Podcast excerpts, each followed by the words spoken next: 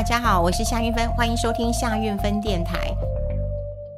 今天要跟大家聊一聊哈房地产，因为房地产平均地权条例并没有送进立法院，所以很多人也认为说哦，这个打房呢，呃，这个真的是啊，又又又是虎头蛇尾了哈。所以呃，从今年初哈四月六月一直到现在哈，大家更确定的一件事情啊，就是啊、政府真的是没有再打房了啦哈。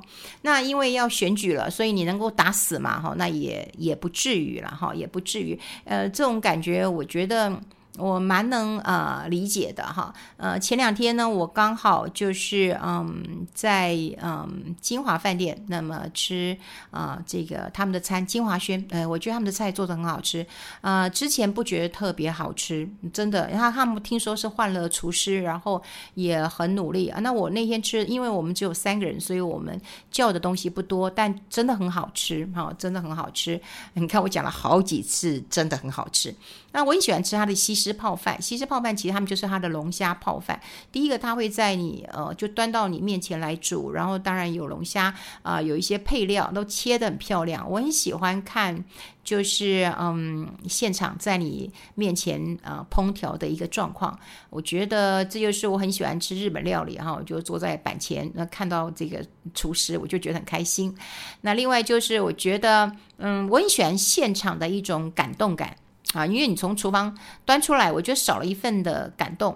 就像有时候你喝咖啡，机器泡出来的跟有手冲，你会看到他的手的稳定度，看到他的水柱慢慢注下来的嗯感觉，你就会觉得啊，这杯咖啡好开心啊哈。呃，比方说风味你很喜欢，或最终我觉得其实感觉啦哈。那煮那个西施泡饭也是，它每一个哦好多料，然后都切得很小很小很小很小很小哈，然后。呃，就开始煮煮煮煮，然后呢，煮了哇，真的，呃，我们端上吃的时候真的很好吃。那我的朋友也很好，他就跟我说，哎，那个剩下包回去给儿子吃哈。我说对呀，他很喜欢吃啊。我说，呃，儿子很喜欢吃。那我想说，嗯，本来我还想再吃一碗的。我想再吃一碗，因为觉得太好吃了哈。这个它的西施泡饭其实就是龙龙虾泡饭了哈，它煮的真的很好吃。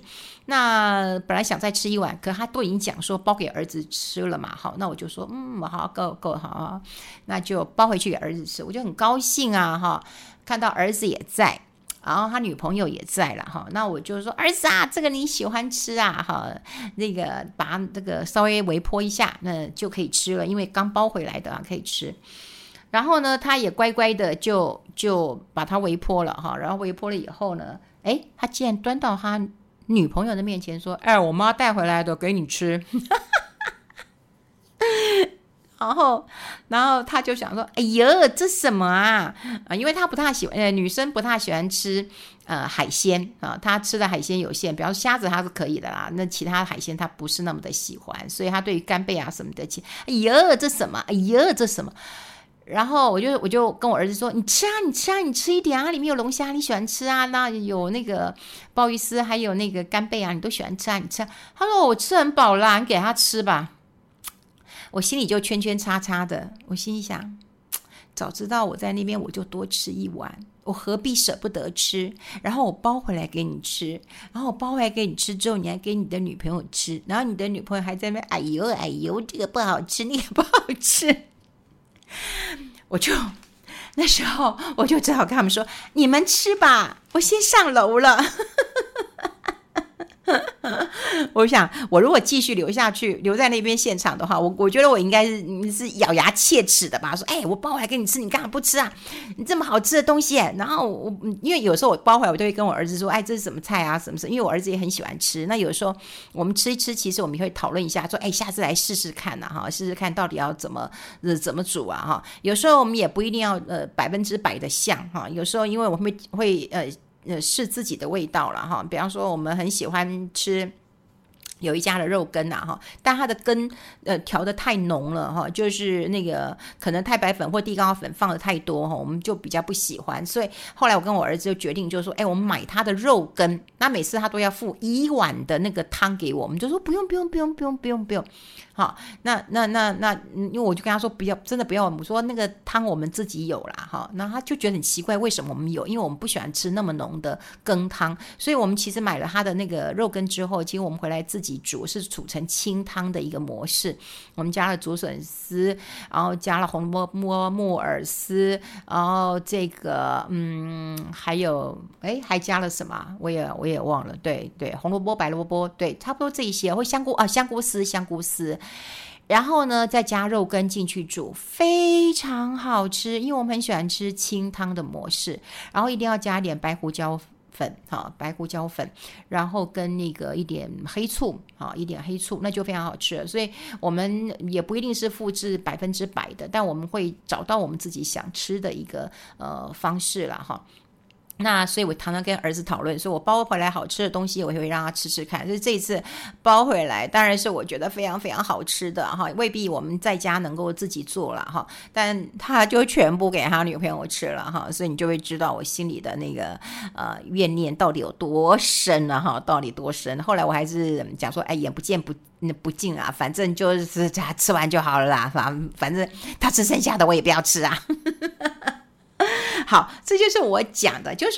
哎，投资人可能满心欢喜的哈，就是说，哎，政府的确是有有说要打房啊哈，那特别是呃选举到了嘛哈，那你说年轻人其实最怨的一件事情就是说要打房嘛哈，那也就是说啊，那你期待嘛哈，比方说我期待我今天包了一碗呃龙虾泡饭回去给儿子吃，儿子会吃得很高兴，然后我们会讨论嘛哈，这是我们的期待。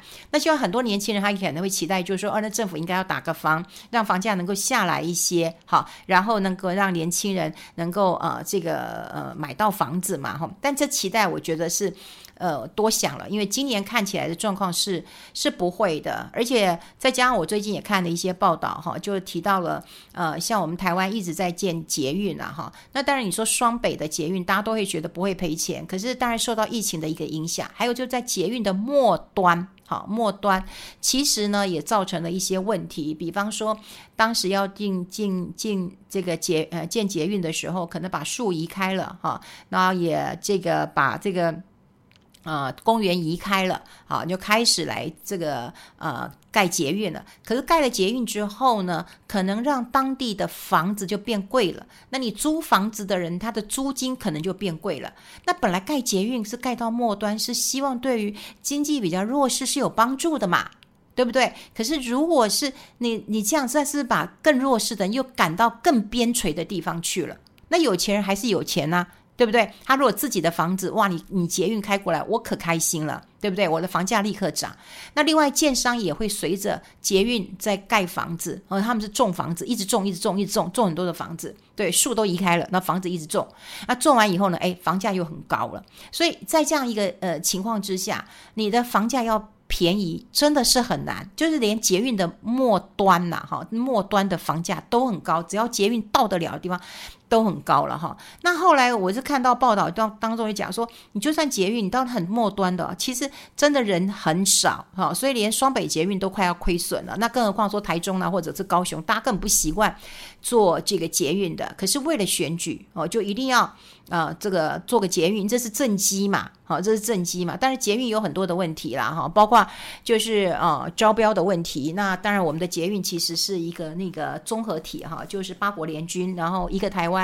大概有这个不同的捷运哈，就是我们加拿大的、西班牙的、韩国的哈，都可以来标我们的捷运。所以，嗯，捷运现在通车之后，其实未来会带来很大沉重的问题，就是维修。呃，因为要投标，我可以钱少一点，但如果维修出问题，我的维修费一定会很贵，那只能我帮你维修，别人也不能维修。所以，嗯，这这扯到就是说，也有点有点就是说。房地产结构的问题了哈，就结构性的一个问题一直都存在，所以你房价真的要便宜，遇小不易，真的是不容易的一件事情啊！就房价要怎么打下来？更更何况你现在看到，你你政府根本也没有很积极在打房了嘛。那房子到底对你的意义是什么？我又要讲另外一个人啊，就是啊、这个呃张金鶚老师啊。那因为在他去台南的时候，哈，他去台南的时候，因为他呃一直认为房地产好，就是说这个生不带来，死不带去的。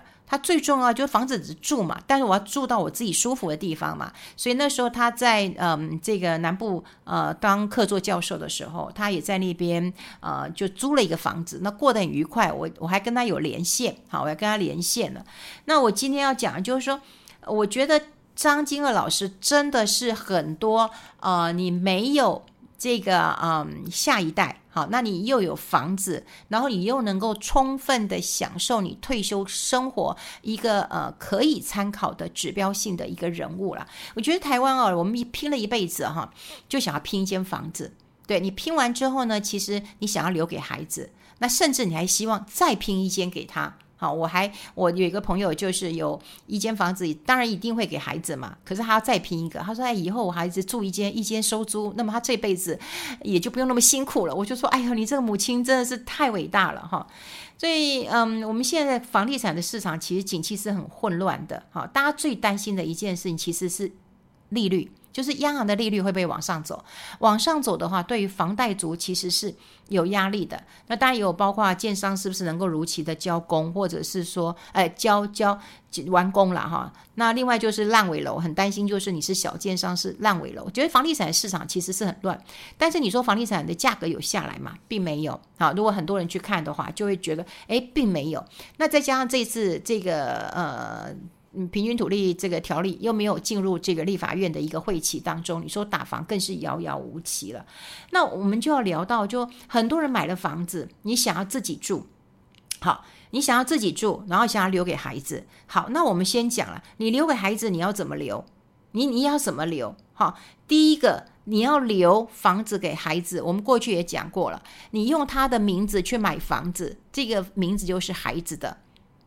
最简单就是你跟他吵架，是你搬出去，不是他啦，对，或者是说你今天你房子要过户啊，早早过户给小孩。那一样主导权也在他了，你就好像觉得没有安定的一个呃感觉了。那当然有很多的朋友也问我说：“哎，其实他们夫妻两个日子都过得不错，他们有两间房子，好，那他也不想要给给给给小孩住，他甚至也讲一句话说：我这房子留给小孩，小孩连那个呃这个每个月的管理费都付不起来。”也有可能啊，哎，现在有很多地方的管理费好贵啊，这一个月是几万块钱的，未必能够付得起来的。那他很焦虑，他就说：“哎，那我现在两间房子啊，那我住一间啊，那一间到底要租吗？还是要卖？”好，他又问我，我也不知道该怎么回答，因为每一个人的考虑状况是不一样的。好，比方说，哎，你你想要租好一个稳定的一个收入，但你有管理的问题啊。好，有以你说现在管理，那你比方说马桶坏了，你修不修？灯坏了，你修不修？还是说啊，你自己修了，修完跟我报账？那你信不信他报的账？对不对？那房租他有没有稳定的给你？好，那你要卖房子，也有很多人很困扰，就是说，那价钱现在好不好啊？就是要买要卖的人都很紧张，就是会会不会卖到高价，还是会卖到低价啊？卖了以后会不会又继续涨？你有房子的人也很痛苦，你没房子的人也很痛苦。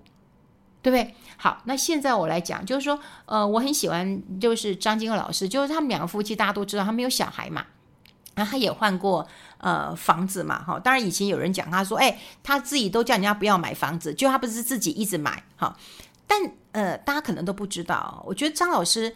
我刚刚讲过，他是一个，如果你没有，因为你有你有子女的话，那更麻烦。你真的要思考清楚哈，就因为每个孩子呃状况不一样，你有一个有一个烦恼，两个有两个烦恼，三个三个烦恼都都不一样。好，这跟你房子多寡，呃，跟财产的复杂度，跟你跟孩子的感情好不好，这都有关联。我们先讲，今天就是张老师跟他太太没有孩子，然后他们怎么样来选择房子的。好，怎么样选择房子的？我记得那时候他去换到我们家附近，其实有一个这个有个半半山丘的一个房子，住的不错。然后呢，我一个呃，其实我除了张金鶚老师，那个梁修身梁导演也住那边啊，我有一些朋友都住那边了。但如果有人要去买那边的房子的时候，都会觉得那边房子不好啊，因为公设比很高。那我也问过张老师这个问题啊，我说：“哎，你那公设比很高。”他说：“对啊，当然公设比很高，我就是要买公设啊，因为我要去图书馆啊，他们那边有图书馆啊，然后我要去游泳池，然后每天去游泳啊。那另外他们有很大的地方，我可以去散步啊，所以我就是要买他的公设。所以我觉得重点就在于说，你今天要换房子，其实你跟你的房地产的景气好不跟不好都没有关系耶。你有没有考虑到自己的需求？哎。你自己要的，要的是是是什么？哎，像像像张老师，他就讲啊，他讲说，哎，他现在就留一间房子自己住嘛，其他都卖掉了啊，卖掉干嘛？他说他也不会去想到他的高点跟低点啦，他只想到是说，赶快，我要快乐的养老，我要享受当下。对，我要过我自己的自己的好日子啊。所以你说房子，房子当然是我们一生当中累积财富就最大的一笔财富啦。你想想看，你最大的一笔财富，你是不是就是房子嘛？对不对？你的房子在台北、双北，你至少都上千万了，这可能是你最大的一笔财富了。好，可是大部分人都是你被这一大笔财富绑架了，谁不是被房子绑架了呢？对，你现在的房子，你你有规划要自己住吗？对，你是自己住吗？那你老的时候你还要住这里吗？还是说你要给小孩？你不是被绑架了吗？那之前我们也跟大家聊过，说，哎，有那个以房养老，现在银行也不办啦。银行办的原因是不办的原因是什么？就如果你有子女的话，他会说不行，所以你现在必须要带着子女去同意以房养老，他才会每个月给你钱。所以你要不要这个这个这个把房子卖掉？好像像像那个张金鹤老师，他就是一间房子他自己住啊，对，他就是在半山腰上自己住。然后呢，他去南部客座，他就去南部客座呃半年，然后才回到呃台北，其他的房子就卖掉。然后卖掉之后呢，他身他身他手上就一大笔钱，所以他的生活品质很好啊。他们只要想买什么就买什么啊，想吃什么就吃什么，想去哪里玩就哪里玩啊，想租房子就租好一点的房子啊，都不用考虑啊。所以，嗯，我常在想啊，就是很多人，如果你没有孩子，我刚刚讲过了，有孩子那复杂度很高。可你如果没有孩子，你一样被房子绑架了。对，你真的不知道说，哎，那我房子要怎么处理？我是租好呢，还是把它卖掉？啊，卖掉以后我要住哪里？好，我怎么样？你就还考虑很多。那你有没有想过你自己要的是什么？常常有很多人告诉我，就是说，哎，他穷的只剩下房子，那你就一辈子被被绑架住了。所以你有没有想过，你要怎么样快乐过你的老年生活？如果你没有小孩的话，我觉得有钱在手上是挺不错的。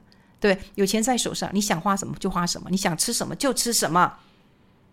你说一个房子，然后去去租，啊，租了以后你管理这这些都要考虑进去，然后房租有没有汇进来？好，如果没有汇进来，你是不是要去找个人去讨钱？就好多问题啊！所以现在看到的，当然都很多人都讲房地产，房地产的价格问题，但年轻人啊，你可能还要再再拼一拼了哈，再拼一拼了哈，因为房地产我觉得再涨的空间，因为在。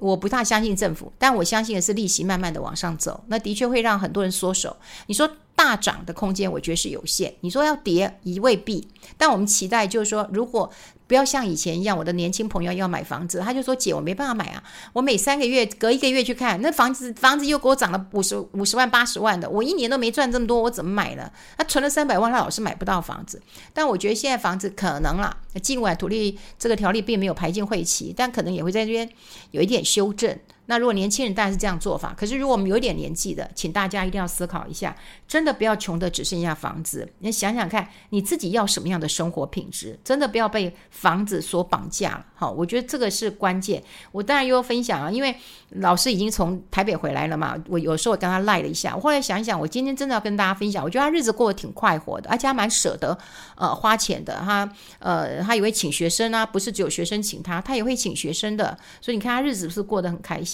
所以在这样的一个呃情况之下，大家真的要思考一下，我们的财务负担到底是怎么样？然后我想要过什么样的一个日子？不要先把房地产会涨会跌放在前面，这是我们在做退休呃这个生活规划的时候要思考的。